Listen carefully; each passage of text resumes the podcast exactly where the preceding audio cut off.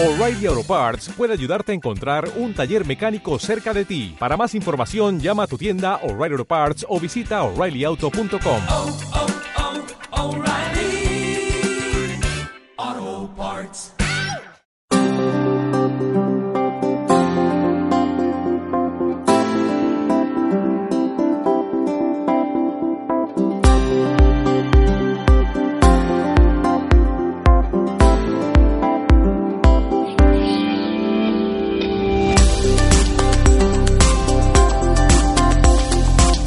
buenas a todos y bienvenidos a un nuevo programa de No hay cine sin palomitas. Yo soy Fernando Gil, ya estoy aquí con Bárbara Ramón. Muy buenas, Fernando.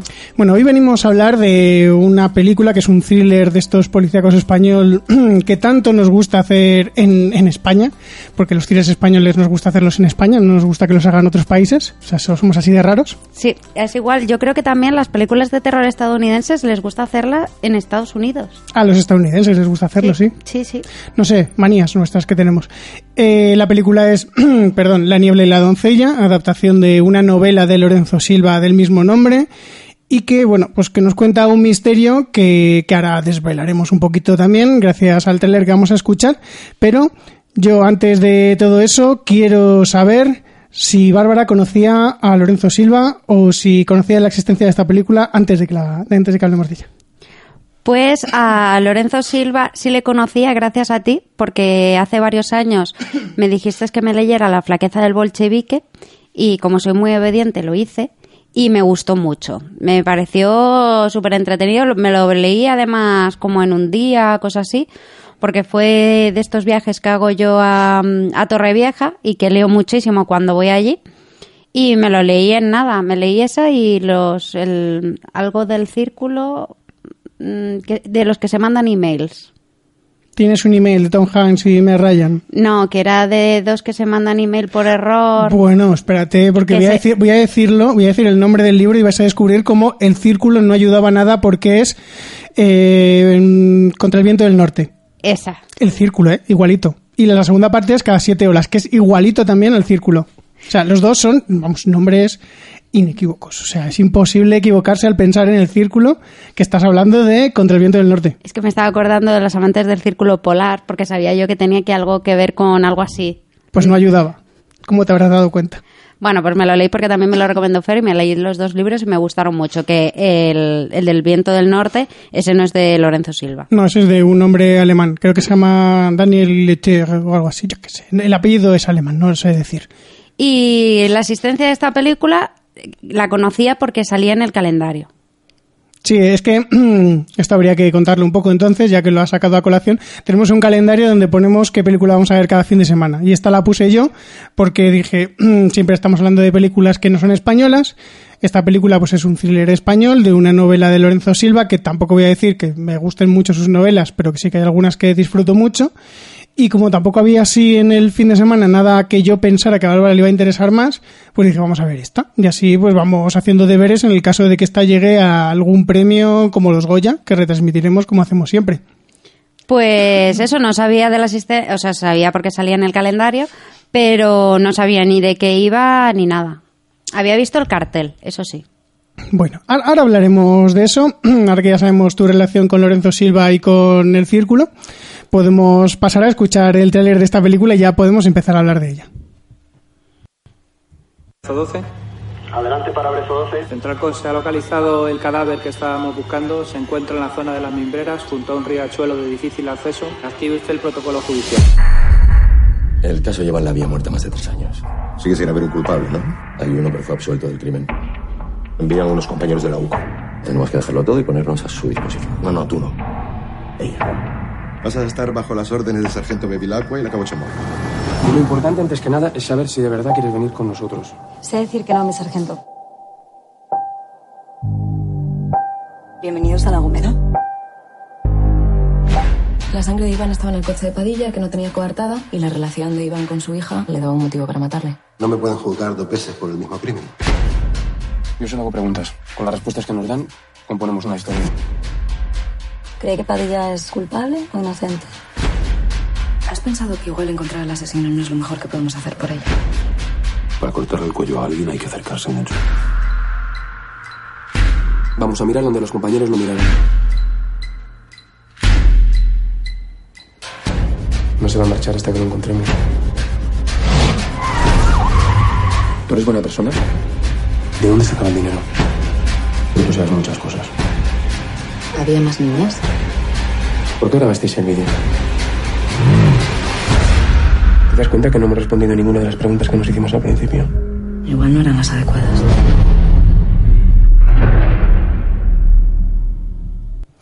Bueno, mm, Bárbara, cuéntanos de qué va este gran, esta gran película que has disfrutado muchísimo, La niebla y la doncella.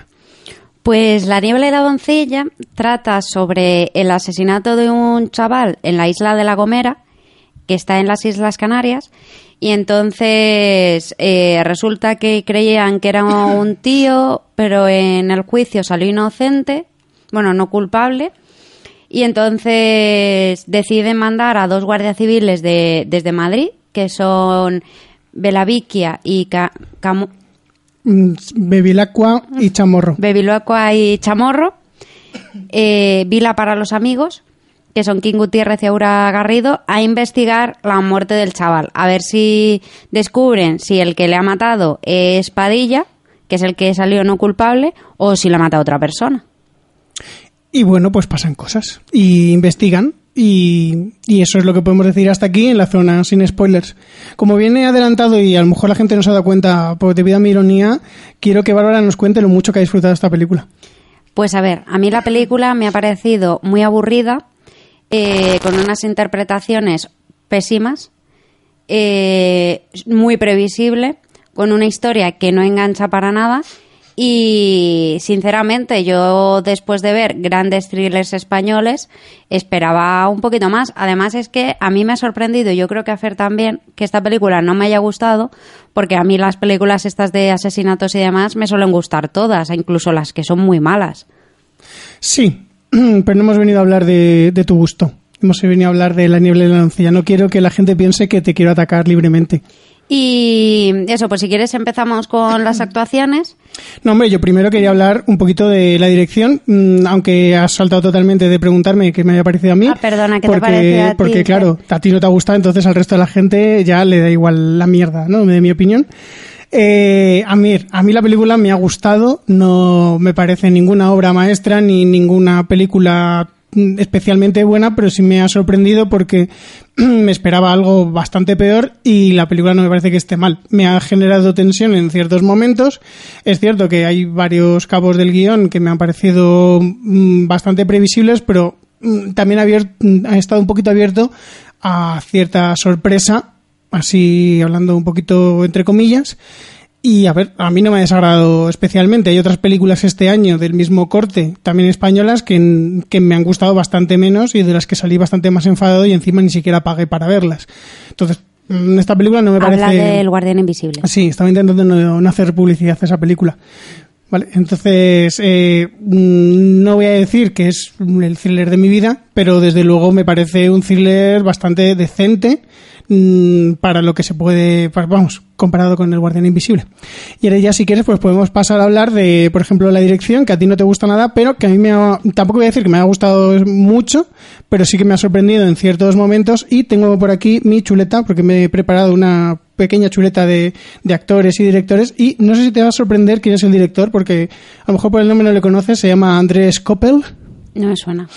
Pues te tendría que sonar porque supuestamente es una película que a ti te encanta. Una película en la que el cartel sale el protagonista con un insecto así en la cabeza. Ah, Intacto, Intacto me gusta mucho. No ves, pues es el mismo director de Intacto. También ha hecho otras cosas como Noche de Reyes, que a mí me suena un montón. Sí, a mí esa peli también me gusta. Y este mismo año ha hecho una película que se llama Zona Hostil, que si no... Esa no la he visto. Esa creo que también, creo que sale también Roberto Álamo, que luego hablaremos de él. Pero, a ver, mm, yo creo que este hombre, Andrés Coppel, está un poquito abonado a hacer películas de, de este corte. Está un poquito abonado a hacer películas Noche de Reyes no es una comedia bastante absurda basada en la obra de teatro, libremente basada en la obra de teatro de William Shakespeare del mismo nombre. Bueno, de cuatro películas, una no. Tiene, tiene derechos. Y esa no la veas que no te va a gustar. ¿Cuál, la de Noche de Reyes? No pensaba tampoco, ¿eh? No te va a gustar nada. Sin tacto tampoco me parece para tanto. No voy a ver Noche de Reyes. Precisamente yo creo que la dirección de esta película me ha gustado igual que la dirección de Intacto. O sea, me parece que es una dirección correcta y ya está. En Intacto le veo más valiente que intenta mm, hacer cosas más originales. Aquí le veo más formulaico, más de un thriller típico, copia de cualquier thriller de cualquier otra parte del mundo. Pero no sé, yo veo una dirección bastante correcta, veo una, una puesta en escena que, bueno, que tiene el presupuesto que tendrá el presupuesto, unas actuaciones que ahora hablaremos de ellas que me parece que no están mal dirigidas en lo que son los personajes más principales, excepto alguno. Y no sé, yo, yo no tengo muchos reparos con su dirección porque realmente tiene la dirección que yo esperaba que tuviera. A ver, a mí la dirección no es lo peor que me ha parecido de la película, pero sí que es cierto que ahora sabiendo que ha hecho, por ejemplo, Intacto, que a mí es, es una película que, que me encanta, me gusta más sobre todo por el guion, pero es una película que, que me gusta mucho, pero me ha parecido una dirección muy, muy convencional, pero a lo cutre, o sea, un poco confusa. Y yo esperaba, la verdad, que un thriller captara más mi atención y eso creo que en su gran mayor parte ya no es el tema del guion, sino el tema de la dirección, el cómo hacer los planos para eh, captar tu atención en determinado detalle, en los tempos y, y ese tipo de cosas para generarte una intriga. Y que una, un thriller te resulte aburrido, creo que es mucho culpa de la dirección. Bueno, es tu, opinión. A mí no me ha parecido nada aburrido. A mí, a ver, hay momentos que me ha parecido que sí que pierde un poquito lo que es la intensidad emocional que podía tener la película, pero también había otros momentos en los que me ha, me ha agarrado bastante y me, me ha interesado. A mí la historia me interesaba bastante, no eh, a un nivel enfermizo, pero sí que me, me parecía una historia interesante que está de una, llevada muy bien y que a mí la puesta en escena me parece que es bastante correcta. Yo creo que, que lo que es el caso eh, es interesante, pero que está tan llevado de tal forma que hace que te resulte aburrido. Eh, vamos, es mi opinión. Eh, quizás si la puesta en escena hubiese sido diferente o hubiese, mm, digamos, eh, hecho otro tipo de, dirección, quizá pausando en determinados momentos o agilizando otros, creo que hubiese ganado bastante la película, hubiese sido una película que sí que te hubiese mm, tenido un poco en tensión. Pero lo como es, como ha sido la dirección, no me ha generado ningún tipo de, de intriga, ningún tipo de quiero saber más, porque además me ha parecido la película bastante previsible y no, no me daba ningún interés, la verdad, por llegar al final y ver el asesino. Bueno, no sé. si hay alguien más que haya visto esta película, que nos deje su opinión. A ver, yo, mm, a mí me ha gustado. O sea, ya eso es lo que estábamos diciendo. A Álvaro le parece tiene una dirección horrible. A mí no me parece que tenga una dirección tan horrible. Es cierto que el guion está lleno de clichés, pero no me he leído la novela y supongo que la novela está también llena de clichés porque este tipo de historias y de novelas por lo general se nutren mm, de un mismo esquema y están muy poco abiertas a la sorpresa, excepto a una sorpresa final de descubrimiento del asesino que, que todo el mundo sabemos que es en plan de, oh Dios mío, ¿cómo podía ser el asesino? Tal, no sé qué. Sí, a mí los clichés de una de un thriller policíaco no me molestan. De hecho, o sea, yo los espero. Me gusta, de, de hecho, el, el género de thriller es el que más me gusta, pero dentro del thriller, el thriller policíaco es el que me gusta más. Y, y la verdad es que cuando estábamos entrando al cine, le he dicho a Fer, ¿pero esto de qué va? Y me ha contado más o menos. Y digo, ah, pues entonces va de asesinatos. Pues fijo que me gusta. Y, y no ha sido así. Bueno, ¿qué le vamos a hacer? Ah, empecemos con el reparto. ¿Quién quieres hablar primero que te haya gustado más o menos? Ya te dejo, te dejo a ti elegir. ¿De quién quieres que hablemos primero? Venga, pues vamos a empezar del mejor al peor. Vale, pues dinos quién ha sido el mejor. El mejor, pero creo que ha sido la peor interpretación que yo he visto en su carrera. No sé porque no he visto toda su filmografía, pero creo que ha sido King Gutiérrez. Vale, ¿por qué no te ha gustado? Me ha gustado porque, no sé, le veía como perdido. No, no me ha, no me ha gustado, no, no me parecía que, su, que, que tuviese un personaje creíble. O sea, el personaje que no, no me ha transmitido que fuese realmente un guardia civil, sino que me parecía que era pues un hombre por allí que, que, que le, que le decían justo antes, ahora tienes que decir esto. Y iba y lo decía y no sabía por qué. A ver, mm, yo no soy el, el mayor defensor de King Gutiérrez. A ver, King Gutiérrez me parece que tiene películas que lo hacen muy bien. Por ejemplo, a mí me gusta mucho En Azul Oscuro Casi Negro, que precisamente se llevó un Goya, su, única, su única nominación al Goya y, y lo ganó, actor revelación. A mí, Esa peli me gusta. a mí me encanta esa película, me parece que es la mejor actuación que ha hecho. Luego tiene otras que me parece que lo hace bastante mal, en otras que la hace otra vez bien, en Primos me parece que está, que está bien, pero que el resto de gente le come la tostada.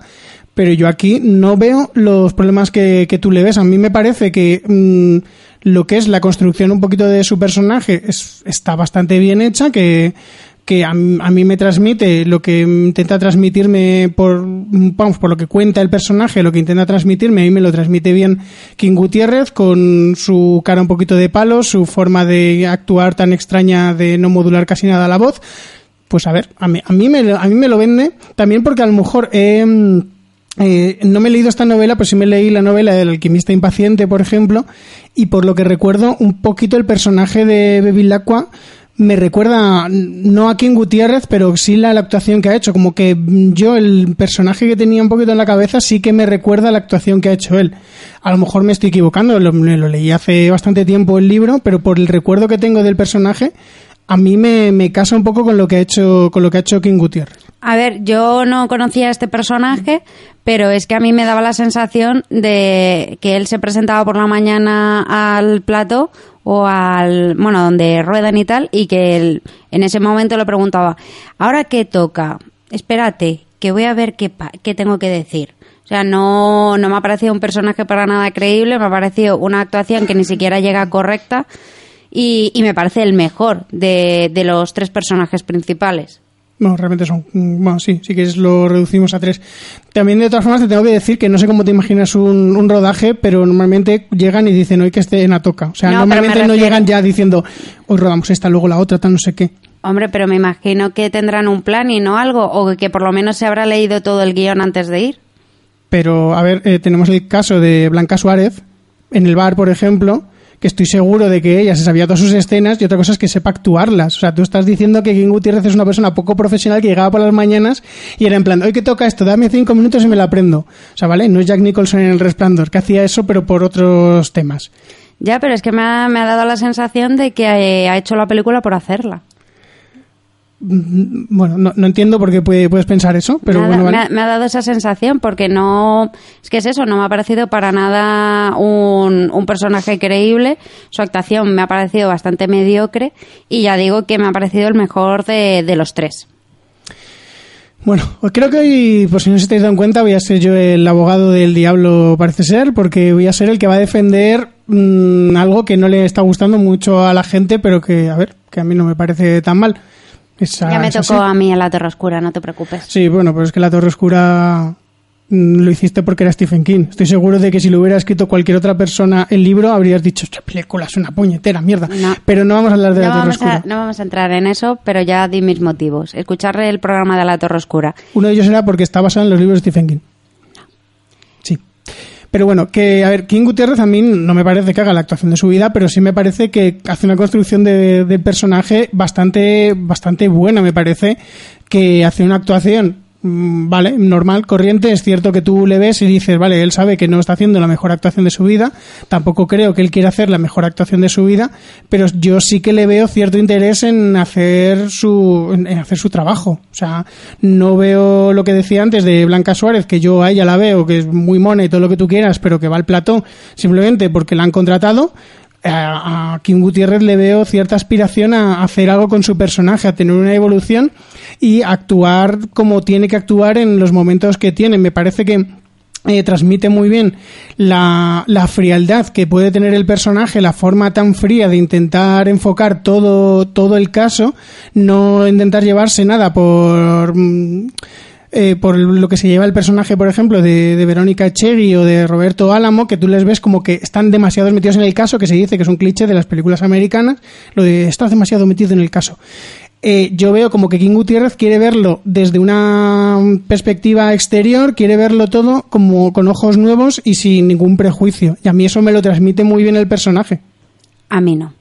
que, mm, que es eso, o sea, no es que me ha parecido un personaje muy muy poco creíble. No, no me ha transmitido ni siquiera que fuese guardia civil, ni que le interesase estar allí en ningún momento o descubrir algo. O sea, que pasaba por allí, básicamente.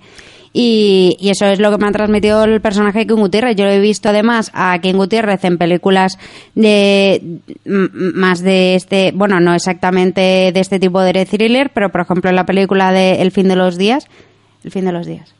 Creo que sí, o los últimos días. Los- los últimos- El fin de los días es la de Schwarzenegger, creo recordar. Los últimos días, la que sale con, con José Coronado.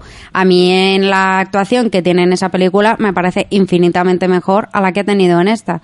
Me parece que transmita muchísimo más eh, lo que está pasando en la situación en la que se está encontrando que en esta.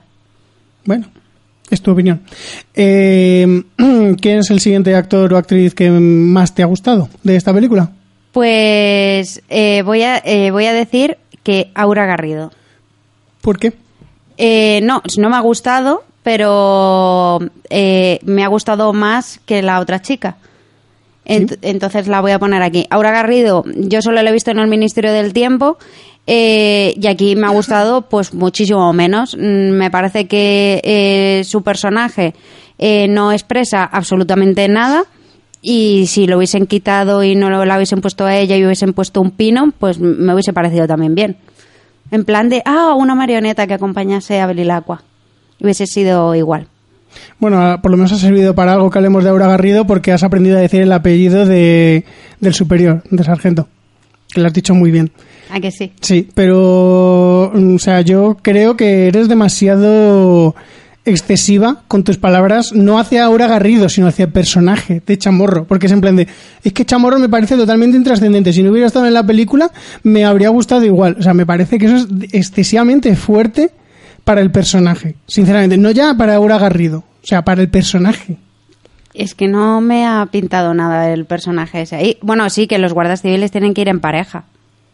O sea, me, me dejas muy loco, ¿eh? Me dejas muy loco porque por lo general soy yo el que está totalmente en contra de una película, pero es que tú estás dando unas razones que me, me están dejando muy loco. O sea, me, está- me estás matando. Es que no, es que de verdad, o sea, no me ha aportado nada su personaje a la película. Y, a mí, y te lo he dicho cuando hemos salido, me sorprende mucho que critiques de esa forma la actuación de Aura Garrido, cuando a mí me parece que la actuación de Aura, de Aura Garrido en esta película está al nivel de la actuación de Aura Garrido en el Ministerio del Tiempo.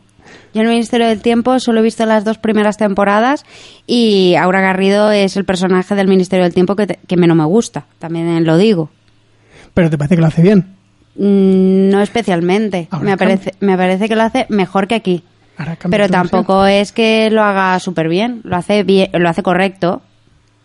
Yo creo que tienes algo en contra de, de esta película, simplemente algo No, irracional. La verdad es que no. Es que me ha aburrido. O sea, no. Me hubiese dado lo mismo mirar la pared.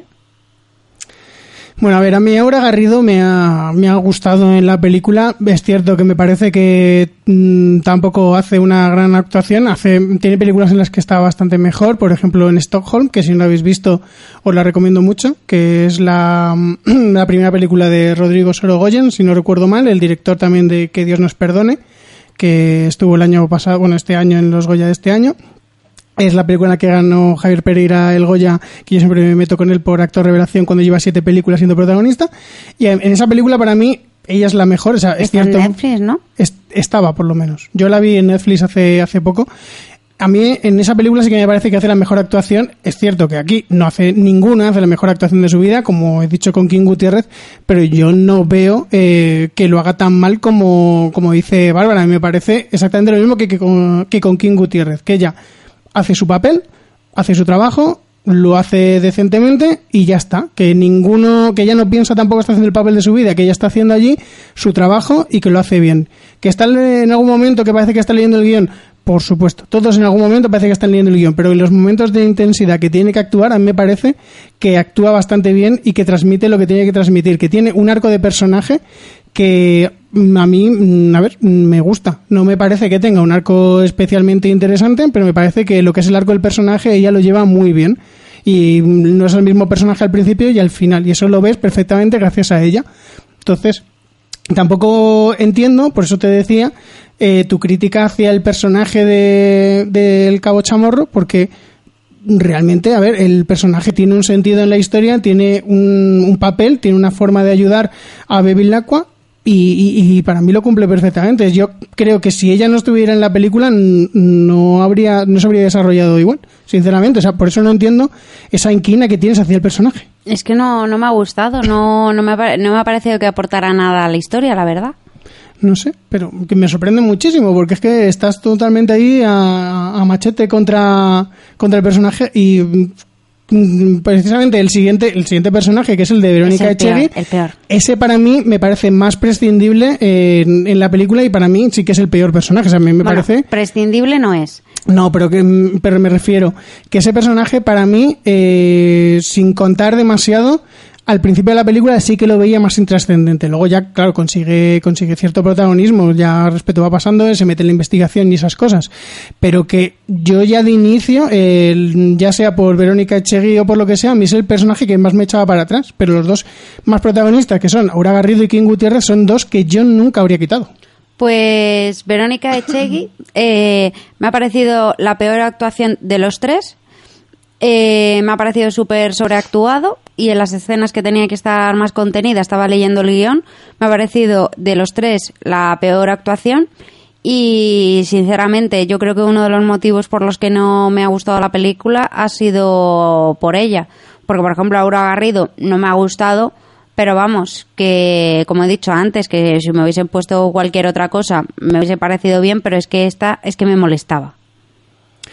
En parte estoy de acuerdo contigo en Verónica Echegui, no, no voy a mentirte, porque, a ver, a mí Verónica Echegui me pasa algo parecido que, que con King Gutiérrez, pero el problema es que a Verónica Echegui nunca la he visto bien, en ninguna película, ni siquiera cuando se hizo famosa con la Juani, porque si no os No la he- acordáis de, no si no os acordáis, ella se hizo famosa gracias a la película de Yo soy la Juani, que la gente la empezó a llamar Juani, por eso, la, seguro que le hizo muchísima ilusión a ella, a mí es una actriz que nunca me ha transmitido nada, nunca me ha gustado de una forma especial. También salió, por ejemplo, en una serie que se llamaba Fortitude, creo que se llamaba, que estaba rodada en inglés a rebufo de, creo recordar, de Brochard, que se desarrollaba, si no recuerdo mal, en Suecia, cerca del Círculo Polar, en un pueblo lleno de nieve, que moría una persona, ya, lo típico, lo que os imagináis, y salía también ella, y a mí no me gustaba. A mí es una actriz que me parece que tiene que tiene, no tiene nada de carisma, que, a ver, tampoco voy a decir que es alguna una cosa mala, pero que es incapaz de quitarse el, el acento y la chulería madrileña que tiene, o sea, es una actriz que eh, aquí el papel que tiene es de una guardia civil que está en las Islas Canarias y es que yo todo el rato decía, pero a ver, si es que esta, esta mujer es imposible que hubiera sobrevivido en las Islas Canarias porque yo creo que le habrían pegado ya cinco o seis palizas con, con, la, con lo chula que es.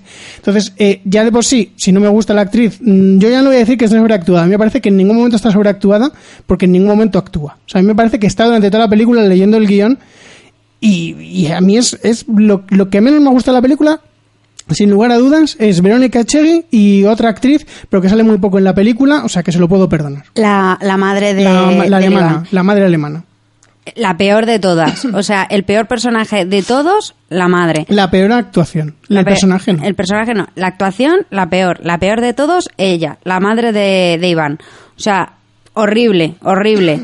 La que es la, la madre de la víctima. No sé cómo se llama la actriz, Te, lo- te- espera un momento, dame un momento y te, lo, y te lo miro, a ver qué ha hecho esta mujer. pero vamos, o sea, horrible. Me ha parecido un personaje que es que parecía una pantomima de una madre que ha perdido a su hijo. O sea, mm, no tenía ningún tipo de carisma, eh, parecía, yo qué sé, o sea, parecía más que se le había caído el tarro de azúcar y se tenía que poner a barrer que le hubiesen matado al hijo. Eh, la actriz se llama Sunny Van Heteren, supongo que lo he dicho bien, es, es de Alemania, de Lower Saxony, si a alguien le suena lo que es, mm, ¿vale? Y ha salido en películas como Sin Identidad, que a mí me gustó mucho, pero parece que yo creo que tuvo un papel pequeño porque si era recepcionista del Hotel Adlon, yo creo que muchas frases no tenía.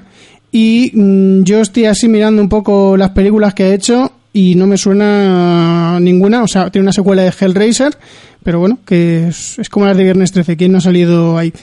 Y mm, yo no veo que tenga nada interesante esta mujer, sinceramente. no sé, los límites de la verdad no sé lo que es. Así que... mm, Pues eso, me ha parecido la, la peor actuación de todas. Menos mal que sale poco, pero me ha parecido la, la peor actuación de todas. Y respecto a los personajes secundarios, a mí el que más me ha gustado es el hombre calvo. Roberto Álamo. Ese, me. El teniente. El teniente, el teniente que tiene la mujer embarazada. Es que yo a Roberto Álamo eh, le considero, no protagonista, pero le considero más que secundario porque está en el, en el cartel sobre todo y porque desde el principio de la película le dan un protagonismo mayor que a otros guardias civiles que hay allí, porque tú, aparte de que es Roberto Álamo, y tú ya sabes quién es Roberto Álamo, porque vamos, es un actor que ha ganado dos premios Goya, que a mí me, precisamente con, para mí dos actuaciones incontestables, que son las de La Gran Familia Española, que hacía del hermano No lo he visto. el hermano un poquito disminuido. Y el, estos últimos Goya con precisamente Que Dios nos perdone, que a mí es una película que me gustó muchísimo Tampoco lo he visto. y que me la compré en Blu-ray. Y, y entonces la tengo ahí. Y me, y me gusta muchísimo a mí esas dos actuaciones. Y aquí, a ver, yo sé quién es, pero es que desde el principio tú ves que tiene una relación con el personaje de Verónica Echegui, que te muestran desde el principio, y que tiene como cierto protagonismo. Sale poco en la película, pero cuando sale tú, yo por lo menos notaba que su personaje era más que secundario, que tenía, que tenía cierto peso. A ver, a mí el personaje me ha parecido secundario, pero sí que es cierto que, que su actuación es la que más me ha gustado de toda la película, con diferencia. Me ha parecido que era el que, el que parecía y que realmente estaba actuando, que no iba ahí por que le pagasen, que bueno, me imagino que le pagarían, pero que se veía que se lo tomaba en serio. Y es el personaje que, que más el- la actuación que más me ha gustado, personaje no, pero es la actuación que más me ha gustado. A mí, a mí me ha gustado, me ha gustado más o menos el nivel de, de Aura y de Kim, sinceramente. O sea, me parece que, a ver, Roberto Álamo es un actor muy solvente. Voy a seguir hablando bien de él porque yo le vi en el teatro cuando hizo de ratones y hombres y me gustó muchísimo su actuación del personaje que ahora mismo no recuerdo cómo se llama, pero de los dos el que es disminuido. Lenny. Lenny, posiblemente fuera Lenny, sí. Y, y, a ver, es un actor mm, solvente, que lo hace bien, pero que también tiene sus películas como esta en la que yo noto que podría dar muchísimo más al personaje, podría hacer una actuación muchísimo más soberbia, pero que no la da, pues porque, a ver... mm, Que tampoco iba a dejar tan mal a sus compañeros, que ya bastante mal les deja. No, porque simplemente es, es como ellos, es pues he estado, estoy aquí, actúo, hago mi trabajo y ya está. No, no intento hacer ni la mejor actuación de mi vida, ni tampoco voy a hacer lo de Verónica Chegui, que es voy a leer simplemente el, el guion y a tomar por ahí. Entonces, mm, Roberto Álamo me, gusta mucho, me gusta el personaje que tiene, me parece que está muy bien contado todo su personaje, al contrario que el personaje de Verónica Echegui, que es un personaje que, mm, a ver, yo sinceramente, mm, es el- es- para mí es el más flojo de, estos cuatro que estamos hablando. Y, es eso, a ver, Roberto Alamo, entiendo que te haya parecido el que más porque es, es lo que digo, es muy solvente, pero yo tampoco le destaco por encima de los otros. Yo creo que está al mismo nivel. Yo le pongo por encima, muy por encima de los otros y sin duda es, es eso, es el que más me ha gustado. Repasando un poco de los actores y, por ejemplo, hablando un poco del guion, eh, no sé cómo será la novela porque no me la he leído, pero yo espero que la novela sea bastante mejor porque el guion me parece bastante errático, bastante previsible y creo que lo que he comentado antes, que si la historia lo hubiesen transmitido de otra forma, hubiese enganchado más a la gente. Eh, yo tengo un problema con un aspecto del guion que no voy a decir aquí. Ya lo he- se lo he dicho antes a, a Bárbara, es una cosa que luego hablo en, luego ya lo cuento en la zona con spoilers, porque me parece un, pequeño fallo que, que tienen. Mm, A lo mejor no es tanto de guion como de dirección o de, o de montaje o lo que sea, pero bueno, eh, ahora mismo no, no voy a decir lo que es, pero el guion, es que es lo que he dicho antes, me parece totalmente formulaico. O sea, me parece un guion que hemos visto un montón de veces y que eh, la mayor preocupación que puede tener es cómo transmitirte visualmente las cosas que pasan en la novela. Y a mí me lo ha transmitido con mejor o peor suerte en ciertas escenas, pero a mí me ha transmitido la historia que, que, que yo querría. Y yo iba con muy pocas esperanzas en esta película, precisamente porque ya venía escaldado del Guardián Invisible, que ya de por sí me interesaba poquísimo y que después de verla me sigue interesando todavía menos. Y esta película mm, me interesaba muy poco y yo tenía mucho miedo de que me pasara eso, que saliera y dijera, es que ahora me interesa incluso menos. Pues ya te digo, a mí el guion me ha parecido bastante eh, errático y en algunos momentos eh, confuso, porque tenía la impresión de que me querían transmitir algo, pero que no, no llegaban a hacerlo. Y, creo que, eso también es, es un fallo del guion.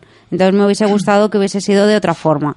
Pero bueno, ha sido así. Es un guion aburrido, eh, previsible y, y, en fin, no tengo más que decir del guion. Ah, vale. ¿Quieres que hablemos de alguna otra cosa técnica? ¿Te ha gustado la iluminación? ¿Te ha gustado la niebla que han puesto? ¿Te parece que está bien hecha? No, parecía una máquina de humos. Posiblemente fuera una máquina de humos. Pero que no me ha gustado cómo estaba. Que creo que podrían haberla hecho mejor. ¿Tú no tienes nada bueno que decir sobre esta película? Estaba en español. Y era en color. Muy bien. ¿Eso es todo lo ingenioso que se te ocurre? Y no sé, es que me ha, es que me ha aburrido mucho. Pues te falta decir, al final salen letras y se acaba. Ah, al final salen letras y se acaban. Bueno, pero no hemos visto las letras porque han encendido la luz muy pronto. Hombre, verlas las hemos visto. Otra cosa que tú no te hayas fijado. No me he fijado. Porque las letras estaban ahí, ¿eh? No me he fijado. Las letras no se iban. Bueno, pues puesto que Bárbara tiene tantas cosas bonitas que decir sobre esta película, eh, yo creo que podemos pasar a la zona que ella quiere, porque aquí es donde va a demostrarnos lo mucho que le ha gustado su nota Film Affinity.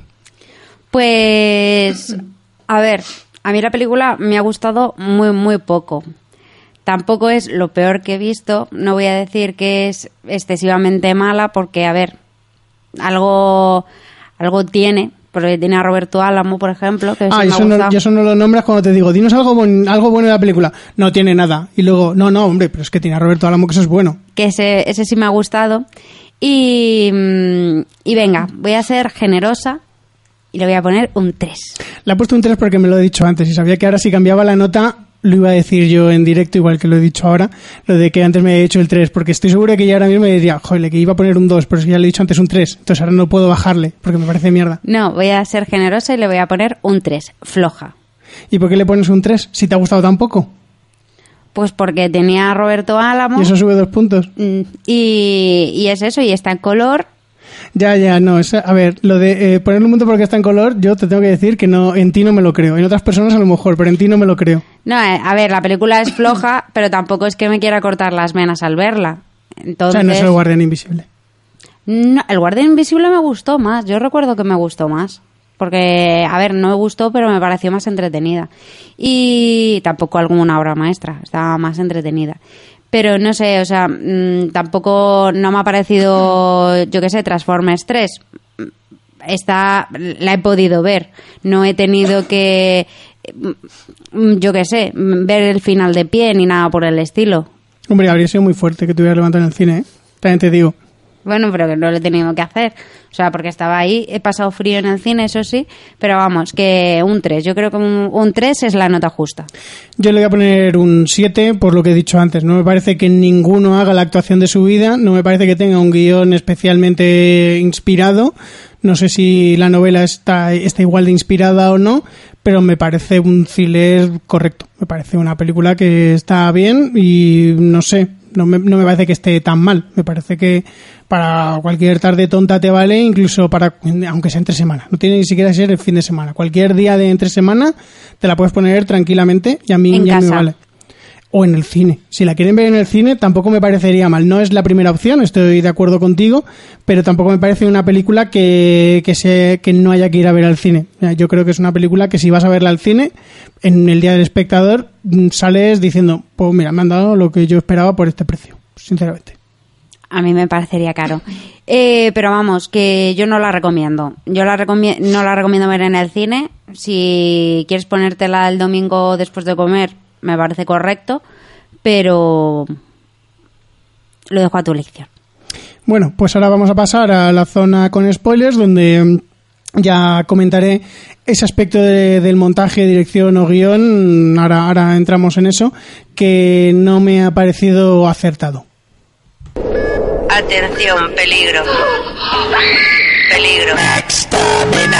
Peligro. Vas a entrar en la zona de spoilers. Zona de spoilers. A partir de este punto, este punto es responsabilidad tuya. Es responsabilidad tuya. Corred, insensatos. Bueno, si quieres empiezo yo contando, Sí, que- contando esa parte. Que estoy intrigada. Pues si te lo he contado antes, deja de hacer el paripé. Dios mío.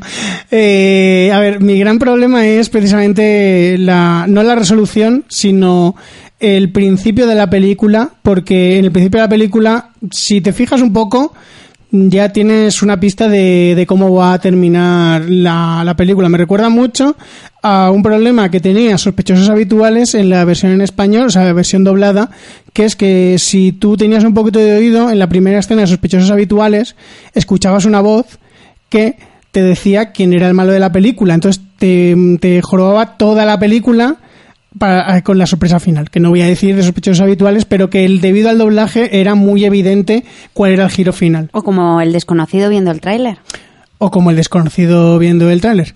Pero precisamente en esta película el problema que le veo es en ese momento en el que estás viendo el cuerpo, bueno, el coche donde van a llevar el cuerpo de Iván, se llamaba, ¿no? Te Iván. sabes mejor los nombres que yo y eso que a ti no te gusta nada la película. Iván, Iván es, es el chaval que, que matan. Pues al principio de la película, El al principio de la película vemos cómo alguien está metiendo el cuerpo de Iván en un coche y yo, ingenuo de mí, diría, van a ser suficientemente listos para que lo único que se vea de la persona que le está metiendo sea en plan un cuerpo que tiene ropa, o sea, nada, nada, nada distinguible, nada de él que tú digas, pues tiene un tatuaje de un ancla justo en el bíceps, es como mm, una cosa que yo, el este, pues ya sea, yo creo que ha sido montaje más bien, o y, y parte de dirección. Ahí guion yo creo que no ha tenido tanta la culpa, pero hay un momento en el que él está metiendo el cuerpo, bueno, lo voy a decir ya, Roberto Álamo está metiendo el cuerpo en el coche y se ve una cabeza que está calva, ¿vale?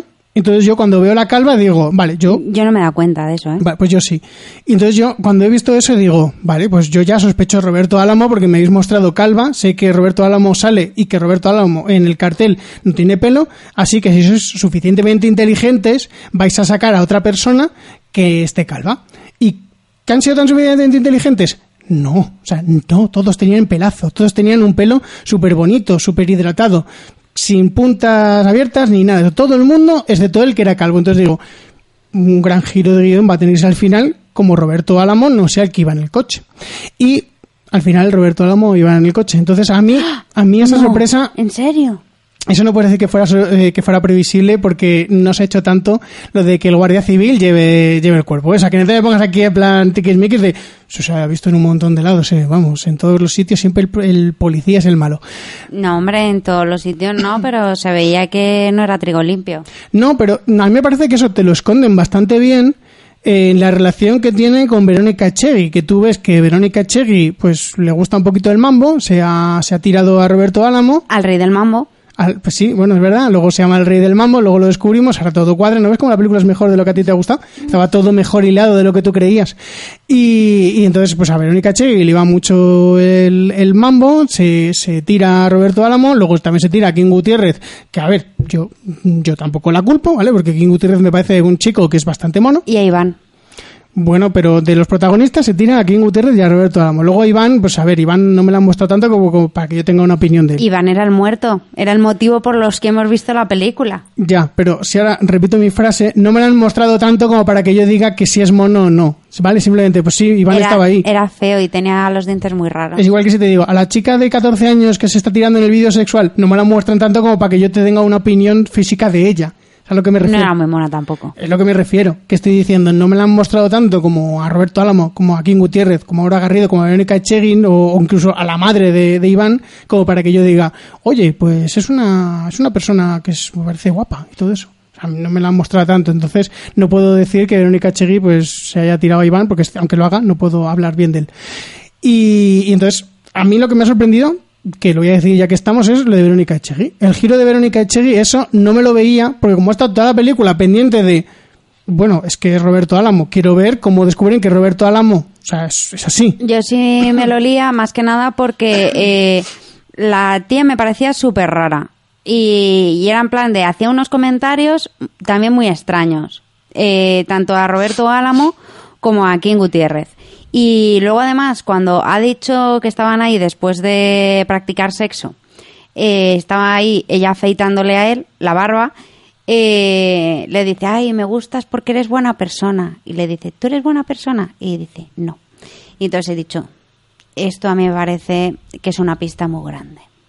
Yo no lo he visto tanto Y he dicho, así, ¿eh? digo, a mí me parece que después de que ha ido a ver al machito, mamachito este, que es como el confidente de allí y demás, también me sospe eh, también de una forma extraña, digo, esta tiene algo que ver con el asesinato y espérate que no la haya matado. Lo he pensado en ese momento. A mí, yo no lo he pensado. Ya ves, sinceramente, yo creo que mm, en ese momento en el que estás contando de, de que ella le está afeitando a él, des- vamos, la típica afeitada poscoito que todos hemos tenido, parece ser, cuando le está afectando ahí los dos en la silla, que, el, que él le dice, ¿y tú eres buena persona? Y ella dice, no. Y le sigue afeitando, bueno, le da un beso en realidad. Yo ahí no me lo he tomado como diciéndole, soy la asesina. Me lo he tomado como lo que me han estado mostrando antes, que era una mujer que había tenido una aventura con su superior en la Guardia Civil y que encima había estado mm, siendo como ahí el, el fantasma de las navidades pasadas de, de la mujer, como de la mujer del policía, que no lo hemos dicho, pero Roberto Álamo estaba casado. Y tenía un hijo en camino y eh, cuando... Y una niña ya crecida. Una niña ya crecida. Entonces, yo me lo he tomado como que ella decía que moralmente no se siente inocente, porque se siente que es eh, la otra, que es la amante, que es una persona que ha corrompido, por así decirlo, eh, al personaje de Roberto Álamo. Yo no me lo he tomado como de que le estaba diciendo. Soy mala, yo asesiné a Iván y además tengo una- un despacho allí donde tengo... Yo es que he sumado el resto de las cosas y he dicho, yo creo que está... No. Yo solo he sospechado de ella eh, un minuto antes de que muriera. Que es, te lo he dicho, que es cuando empieza a hacer la llama- las llamadas misteriosas, eh, que llama, bueno, manda una foto de repente, de- no le coge el móvil a, a King Gutiérrez, luego llama a Roberto Álamo y no vemos la conversación y luego la vemos irse en coche como muy Pero es, que pero es que además llama a Roberto Álamo desde un teléfono fijo. Si tienes un móvil, ¿por qué le llamas desde el teléfono fijo? Porque estás en la comisaría. Pero si- No, no, no, no, o sea, eso me parece totalmente normal. Que se ha metido en el despacho de Roberto Álamo a llamarle. Pues que a mí me ha sonado muy sospechoso y que además le llama al fijo. Lo suyo es que si quieres hablar con él, le llames al móvil sabiendo además que en la casa está su mujer y que te, y que te odia. Yo ahí te tengo que decir que tú ya ahí ves un poquito conspiración. Yo qué sé, yo ya te digo, yo cojo el móvil y llamo por y llamo por el móvil, no cojo y me voy al despacho de Roberto Álamo, que es mi superior, y cojo y llamo al fijo de su casa para que me lo coja su mujer. Bueno, te voy a decir que llaman desde el fijo del despacho de Roberto Álamo porque te, hay que recordarte que ella no trabaja en La Gomera, ella trabaja en Tenerife, creo recordar. Entonces, ella no tiene despacho allí. Entonces, Ya, ya, pues ya, se pero- mete en el despacho de él porque Pero podía haber llamado desde cualquier mesa. Claro, no, estoy en, no, estoy en el despacho de Roberto Álamo, pero para que Bárbara no sospeche de mí, No me voy el- a ir a otro despacho. No estaba en el despacho de Roberto Álamo, ha ido expresamente a llamar. Ha ido allí y al no estar Roberto Álamo le llama. Yo lo hubiese llamado con el móvil. O sea, le llama, porque va allí, es como si yo vengo aquí a tu casa, me encuentro la puerta abierta, tú no estás, no me voy al vecino y le digo, oye, ¿me dejas llamar a Bárbara? Pero si tienes un móvil. Pero por- te llamo desde aquí al fijo, porque yo qué sé, tendrán un plan especial de un plan de telefónica o de Vodafone o lo que sea, de que llamadas a fijo le salen gratis. Yo qué sé, le llama al, le llama al móvil, al- le llama al fijo de casa y a mí no, no me pareció nada sospechoso, eso. Pues a mí me extraña un montón. Digo, yo no entiendo por qué le llama al fijo teniendo un móvil. Tú yo creo que estás demasiado obsesionada con el móvil. Yo es ¿Sabes que existe el fijo? Sí, sí, sé ¿Sabes que, que la gente habla por el fijo? sé que existe el fijo. Yo no tengo, pero sé que existe. ¿Y no se te ocurrió que a lo mejor ha llamado al móvil, no se lo ha cogido y por eso ha llamado al fijo? No creo que le haya llamado al móvil. Ah, vale, ahora resulta que tú piensas mejor que, vamos, que los guionistas. Yo creo que, que no. Bueno, da igual. La cosa, que yo mm, en ese momento es cuando he empezado a, a pensar de, "Hmm, yo creo que Verónica Chegui está más implicada de lo que yo pensaba. Porque yo, mm, la actitud que tenía ella, tal como lo veía, era de que estaba en un mar de emociones, eh, por decirlo así de una forma, que es, eh, tengo a Roberto Álamo, que, bueno, que mm, lo he, lo he tenido dentro de mí, y mm, tengo la relación tan densa con su mujer, y además tengo a King Gutiérrez aquí al lado que me está roneando, tengo además el caso este que empezó hace tres años y yo no fui capaz tampoco de cerrar, como que la veía que estaba demasiado saturada de Dios mío que de cosas que tengo a mi alrededor. Yo no la veía tan sospechosa de estar actuando así debido a que es ella, porque tal como llevan la, la investigación, yo no noto que ella esté dificultando la investigación. No, no, sí, yo tampoco noto que esté dificultando la, la investigación, simplemente lo está llevando por otro camino. Pero que de todas maneras, que también puede ser que haya sospechado de ella, porque, digo, o actúa muy mal No, que sí, que era eso. o es la asesina, y luego resulta que eran las dos cosas. Dios mío. Qué palo, así que ha soltado de repente. Eh, eh, bueno, que A ver, sí, ella actúa muy mal, como hemos dicho antes. Pero que yo, la actitud de ella es lo que digo, yo no la he notado tan, tan sospechosa hasta ese momento en el que he dicho, a ver, ya ahora ya, ya es que me estáis diciendo claramente que ya tiene algo que ver, porque ya deja de ser ambiguo, y ya empieza a ser de, no se coge a King Gutiérrez, lo cual es súper raro después de haberle dicho a King Gutiérrez, lo único que tengo que hacer es quitarme las ganas de follarte, que es como, eh, a ver, Y, la- y- y además es que le dice, cuando está hablando con ella por teléfono, le dice, ay, Mila, te tengo que decir una cosa. Vila. Vila, te tengo que decir una cosa. Y dice, ¿el qué? ¿Qué me tienes que decir? O sea, hay un momento ahí de silencio, de, ¿qué te echo de menos? Y dices tú, y tú piensas para adentro, eso no era lo que le quería decir. Bueno, eso lo ha pensado Bárbara, yo no lo he pensado. Le quería decir otra cosa. Bueno, y no- la ha sacado con esto, pues como si le podía que tengo que ir a comprar el pan. Y entonces ha dicho, no voy a decirle mejor que le echo de menos. Dice, ay, perdona, que es que se me va la olla, no sé dónde tengo la cabeza. No quiero hablar de llamadas telefónicas, ¿vale? Porque entonces tendríamos que hablar de Twin Peaks. Y no quiero hablar de ese detalle. Entonces, a mí no me parecía tan, tan raro lo de te llamo para decirte que te echo de menos. A mí me ha parecido raro que luego no le coja el móvil después de todo lo que estaba ya en plan descubriendo, que es una escena de, oh Dios mío, Verónica Echegui ahora mismo va a descubrirlo. Va a ser como la mujer de los libros que le gustan a Bárbara, que del... sé lo que piensas. Sé, que los casos los resuelve ella, ¿vale? No él. Siempre lo digo. ¿Vale? Los casos los resuelve la mujer. Pues yo sentía que era en plan de, oh Dios mío, que estamos ante la mujer del protagonista de los libros que le gustan a Bárbara. Que lo va a descubrir ella en vez de King Gutiérrez y ahora Garrido. Y me iba a sorprender muchísimo de, Dios mío, que al final Verónica Chegui es muy mala actriz, pero encima va a ser la que resuelva el caso. Yo, además, tengo una, una duda que te tengo que preguntar porque no me ha quedado claro.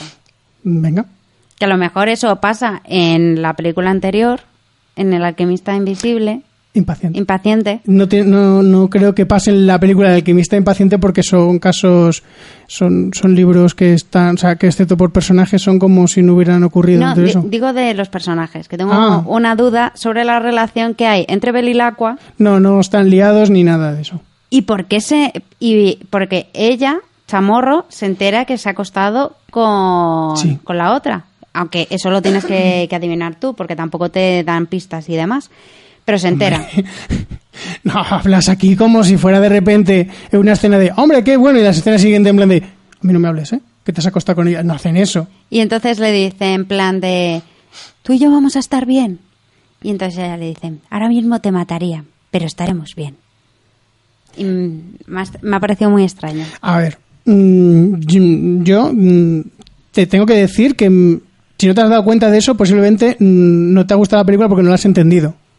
¿Vale? Y precisamente no te gustan los personajes porque no los has entendido. O sea, eh, está muy mostrado lo que he dicho antes del personaje de King Gutiérrez, la, mm, la mecánica que él tiene, el método de trabajo, lo frío que es, lo, lo, que, mm, lo que intenta alejarse del caso para poder tener una visión objetiva. Y ahí, Y se acuesta con la asesina. y ahí es donde entra precisamente lo que estás diciendo de Aura Garrido, que ella lo que le echa en cara no es, bueno, sí es, pero que no es solo, oh, te has acostado con Verónica Echegui, es todo lo que has estado diciendo, todo lo que me has estado enseñando, se supone todo, la forma que tú tienes de trabajar, la has echado por tierra por metérsela a Verónica Echegui, que tampoco le vamos a culpar a King Gutiérrez, ¿vale? O sea, quiero decir, no han cogido a, a, yo qué sé, a, a Bates, ¿vale? No han cogido a una mujer que objetivamente y la sociedad no considera una mujer guapa. Verónica Cherry es muy mala actriz, pero es una persona muy guapa, igual que Blanca Suárez, que es muy guapa, pero como actriz no vale nada.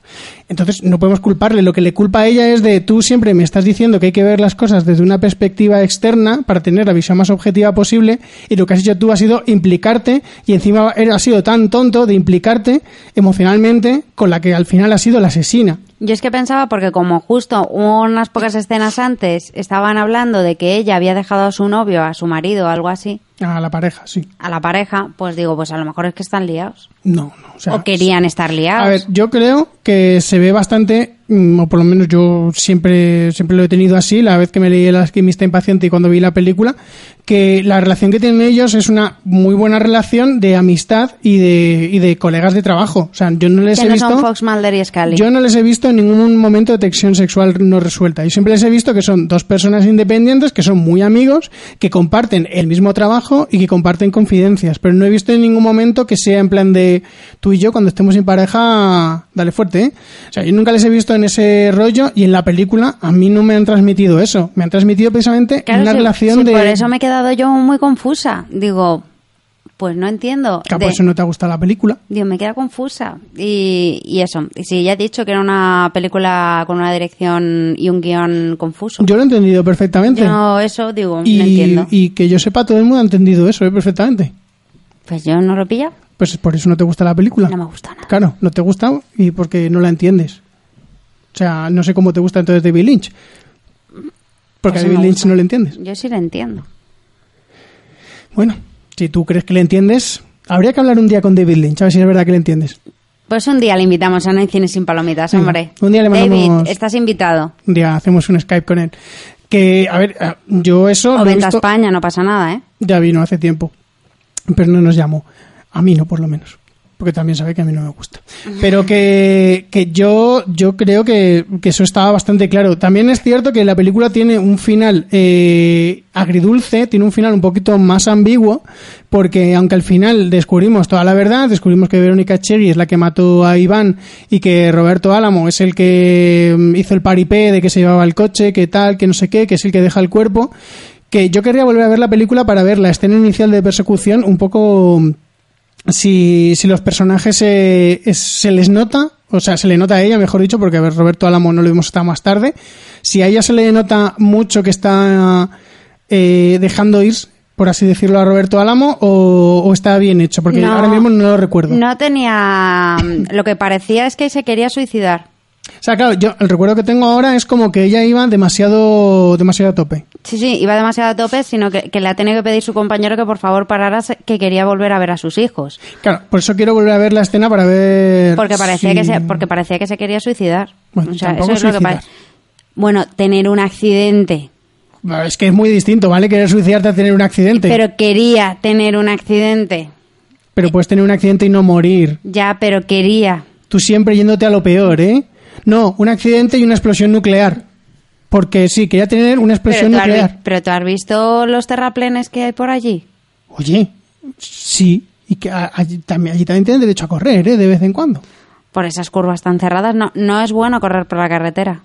No, pero es Verónica Chegui, déjala. Hizo de la Juani, ¿vale? Y ya está, la Juani corría. No lo he visto. No te preocupes, no, no te preocupes tampoco en verla. Pero que yo quería volver a ver el principio. Al final, de cuando ya se descubre todo, Verónica Echegui está muerta, ya que la mata la madre alemana, que es, vamos, mejor actriz viva. Y mejor madre del planeta. Hombre, a ver, como madre es madre coraje, en realidad, porque muchas... Yo ahí me, me ha gustado ese detalle, fíjate. Me ha gustado porque siempre, siempre... Aquí ya me meto un poquito en terreno farragoso, pero voy a intentar explicarlo sin hacer daño a la gente. Vale, yo solo, antes de que digas tu explicación, yo solo voy a describir a la mujer. Es una mujer que permite que su hijo se prostituya para que ella pueda vivir en La Gomera. No digo madre coraje por eso, digo madre coraje por el final. Ah, vale, vale, pues todo tuyo. O sea, no estoy diciendo, no, es una madre coraje porque deja que su hijo se prostituya para mantenerla a ella y que se dé- y que se folla gente en un yate. Yo no digo eso. Yo digo que siempre al fin, eh, cuando hay casos de asesinato y todo esto, siempre le- la gente dice, pues si fuera mi hijo yo iba y le mataba. Pues ella es precisamente lo que hace. Claro, pero a ella lo que le, a ella la mata porque dice, es que tiene la poca cara de vergüenza de que ha matado a mi hijo y viene y me abraza. ¿Será pécora? Hombre, a ver, pues por lo menos tiene más razón. Pero que, pero que lo que le jode no es que haya matado a su hijo, que también le joderá, pero lo que más le jode es que le haya dado un abrazo después de que haya matado a su hijo. A ver, mm, si lo piensas un poco, yo creo que lo puedes entender de, de se ha cargado a mi hijo y luego me ha venido con, con abracitos y ay, lo siento mucho. Yo ahí la puedo entender, pero mm, a lo que me refiero es que es un poco madre coraje de se ha cargado al asesino o asesina en este caso de su hijo. Que hay gente como yo que yo piensa que eso, pienso que eso no, no está bien, pero hay muchísima gente que la considerará madre coraje a esta mujer. No está bien tomarse la justicia por su mano. Pero hay gente que piensa que sí y yo respeto a esa gente porque no soy yo y yo te estoy seguro de que nunca voy a matar a nadie, o sea que nadie se va a, va a tener que matarme a mí. Entonces yo tengo esa tranquilidad así en mi cuerpo y, y hay gente que piensa eso. Y bueno, ya conseguiré alguna, en algún momento decir porque el final es un poco ambiguo, porque después de... de que Verónica Echegui muera a manos de, de- bueno en- el por culpa del coche de esta mujer Verónica Echegui ha matado a su hijo eh, Roberto Álamo era el rey del mambo que además es que es súper- ese sí que es súper evidente de, no, el rey del mambo estaba en la Costa de la Muerte y luego se vino a las Canarias. Es que estaba No, clarinete. eso- eso- ya, pero es que eso ya lo descubren al final, no, que- eh, no descubren al principio. Es que estaba clarinete que el rey del mambo, es decir, Roberto Álamo, era un narcotraficante. A ver, bueno. Sí, Venga, ahora, ahora resulta que. No, Roberto hablamos al principio. Estamos investigando No, asesinato y tú dijiste. de- desde es el- narcotraficante. Desde el principio, principio no. Lo que pasa es que sí que es cierto que al principio dice, ¿y por qué metes las drogas en esto? ¿Qué? ¿Qué tienen que ver las drogas? Cuando es- Ah, Claro, dice, no hombre, por mirarlo desde otro punto de vista. claro, por eso te estoy diciendo. No, Ahí pero- no ves, te muestran muy bien al personaje. No, porque eso lo dice Verónica. Da igual, pero te muestran también al personaje de Verónica Chegui. Como diciendo, no te preocupes que yo les voy a desviar la atención. Bueno, lo importante, que el rey del mambo se, se fue de Galicia a las Islas Canarias para seguir con su imperio de, la droga y al final nos dejan un poquito ambiguo, entre comillas, porque la mujer de, de Roberto Álamo se nos da a entender mm, y nos lo dice bastante claro que sabe todos los trapicheos que tiene el marido y le dan la opción de ¿tú qué prefieres? ¿Caerte con él o que se caiga el solo? Y la mujer dice, pues prefiero que se caiga el solo y que se joda. Pero a mí como que me han dejado un poquito el regustillo de... Yo sé que Roberto Álamo va a pagar, pero... mm, como que no he tenido la conclusión de- del caso que yo esperaba No. de, de- de la forma. Además, Belilacqua quería pringar a la mujer también. Y ha estado ahí interrogándole y tal para pringar a la mujer. Y dice, me parece que no vamos a tener pruebas contra la mujer. Y le dice otro, pues que se caiga el otro solo y ya está. Sí, pero como que no he tenido la sensación de un cierre tan cerrado, por así decirlo. Como que eso, eso sí que es una cosa de guion que yo he notado como que la película no termina de rematarlo. Y luego, el final final, el de cuando Belilacqua habla con su hijo, me ha sobrado mil. ¿Por qué? Porque es que me ha sobrado muy, mil que el niño empieza a decir de qué va el, el libro de la selva. ¿Por qué? Pues porque me ha sobrado, porque me parecía en plan de estar alargando esto. Dios mío, o sea, de, ver- de verdad, eh, o sea, de verdad estás diciendo que mm, lo, lo más típico en todas las películas, Pero me ha sobrado, es que además el niño me parecía... pero si el niño no sale casi nunca, sale una vez al final. y ya es demasiado, ¿eh? O sea, la, te voy a tener que explicar esa escena, de verdad. No, no hace falta que me la expliques, si la he entendido perfectamente, pero que no me ha A gustado. ver, explícamela, a ver si es verdad que la has entendido. Pues que eh, el Belilacqua está intentando hablar con su hijo porque pues porque su hijo y quiere hablar con él y su mujer le lleva puteando parece ser cuatro años y no le, le está dando largas para hablar con el hijo y tal y entonces ahora que por fin ha resuelto el asesinato también va a resolver la relación que tiene con su hijo Claro, una escena totalmente prescindible, que es eh, como al final el personaje ha conseguido evolucionar y conseguir, una vez que ha resuelto el caso, también resolver su vida. Es totalmente ne- innecesario en la Pero que no película. me gusta Totalmente innecesario. lo ves como lo he entendido Sí, sí, sí, pero lo que no entiendo es cómo te parece innecesario. porque no me ha gustado no me ha gustado y el niño me Esto parecía hace, para darle dos hostias esto lo hace Stephen King y te parece la mejor escena de toda la película. no creo Sí, porque a Stephen King le encantan los niños. porque ya a mí no Ya, pero a Stephen King le gustan los niños. Y entonces, si lo hubiera hecho Stephen King, te habría encantado. Y nada, pero es eso. En general no me ha gustado la película, como habréis podido ver. Y además, dentro de poco yo creo que ya vamos a batir un récord ¿Por qué? de eh, películas seguidas que estamos en desacuerdo. Mm, no llevo la cuenta, no te voy a mentir. Pues muchas. Porque Transformers no lo contamos. Bueno, formas, tampoco es que acertáramos la nota del otro, ¿eh? Bueno, no aceptamos la nota del otro, pero no estábamos tan en desacuerdo. Hombre, sí. Como pasó, por ejemplo, en La Torre Oscura, que también estábamos muy en desacuerdo. Hombre, que a Torre jura es durilla, ¿eh? Y, y demás, que estamos ahí dándolo todo. Pero en el otro guardaespaldas no teníamos tan diferentes opiniones. Pero estaban diferentes. Yo le di ahí el 5. Y tú ahí mucha más nota. Dios mío, dos puntos, ¿eh? Y sí, sí, estamos aquí. Esto es un debate. Yo creo que Bárbara está intentando crear mm, un debate que en realidad no hay, pero bueno, vale. Que. Además, a la gente le gusta que, discut- que discutamos. Sí, le gustará, pero tampoco hace falta que crees tú eh, un debate donde no hay, ¿vale?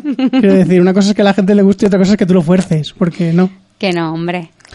Eh, no sé si tiene, si hay alguna cosa que no te haya gustado excesivamente, algo que destaques por malo, porque no te voy a decir algo que destaques de bueno, porque viendo la trayectoria que llevas con esta película, que no te ha gustado nada, pero luego alabas a Roberto Álamo, ya no sé. Lo que menos me ha gustado ha sido la madre de Iván. Eso es lo que más destaco de horrible. No, no quieres destacar nada más. No, eso es lo que más destaco. Pero vamos, que lo del niño tampoco me ha gustado y no me han gustado muchas cosas. Pero lo que menos, la madre de Iván. Bueno, pues nada, ya que mm, a ella no le ha gustado nada, yo ya he contado mis problemas con el principio de la película y mm, un fallo de montaje y el final que me ha dejado ahí un poquito así medio medio, que me parece que no está bien cerrado. No sé si quieres decir alguna cosa más o ya pasamos a la despedida. Pasamos a la despedida, Fer. Bueno, pues vamos a escuchar nuestros métodos de contacto y nos terminamos de despedir. Nos podéis encontrar en nuestra página web nohaycinesinpalomitas.com, en nuestra cuenta de Twitter, arroba cine y y también estamos en Facebook y Google Plus como No hay sin palomitas. Y nos podéis escuchar, aparte de nuestra página web, en iVoox y iTunes en el canal de No hay cine sin palomitas. Y si queréis enviarnos vuestras ideas, propuestas o simplemente quejas, nos podéis escribir a nohaycinesinpalomitas.gmail.com Bueno, Bárbara, cuéntanos dónde pueden contactar contigo, seguirte, esas cosas. Pues a mí me podéis contactar en mi Twitter personal, que es arroba luxbardj, luxbardj, en el que voy escribiendo cosillas y tal. También me podéis encontrar en los podcasts de Por qué Podcast, que su página web es www.porquepodcast.com y su cuenta de Twitter es arroba porquepodcast. Y por supuesto también me podéis encontrar junto a Frank Castle y como siempre mi eterno compañero Fernando Gil en el podcast de Madrid de Gatos, que su página web es www.madridconzdegatos.com y su cuenta de Twitter arroba Madrid de Gatos. Muy bien, ahí me pueden leer en Twitter como FG Lalar, que voy intentando un poco contar lo que voy viendo, leyendo. Ahora mismo estoy leyendo un libro que es increíble, que es Monte Perdido, que a Bárbara no le va a gustar porque si no le gusta esta película, y a mí me recordaba muchísimo tal como iba la película, a, un poquito al libro en estilo. Yo creo que a Bárbara no le va a gustar, pero se lo recomiendo a todo el mundo. Monte Perdido. Creo que el autor se llama Agustín Martínez, lo podéis buscar, es muy famoso. Y, y nada, y también intentaré un poco poniendo la- cuando vaya viendo las películas de ese especial de Stephen King que estamos preparando. Y hablando de Stephen King, ya os adelanto el programa de la semana que viene, que creo que a Bárbara le va a hacer mucha ilusión decirnos qué película es. It. Por si no ha quedado claro, es la del payaso, ¿vale? Eso. Se llama así, It, eso, ¿vale? No en plan de eso, lo que ha dicho él, que ha, que ha aparecido. Y me- Era un juego de palabras. Fer. Gracias. No. ¿De verdad? Sí. ¿Y lo del niño no te ha gustado? No. Vaya.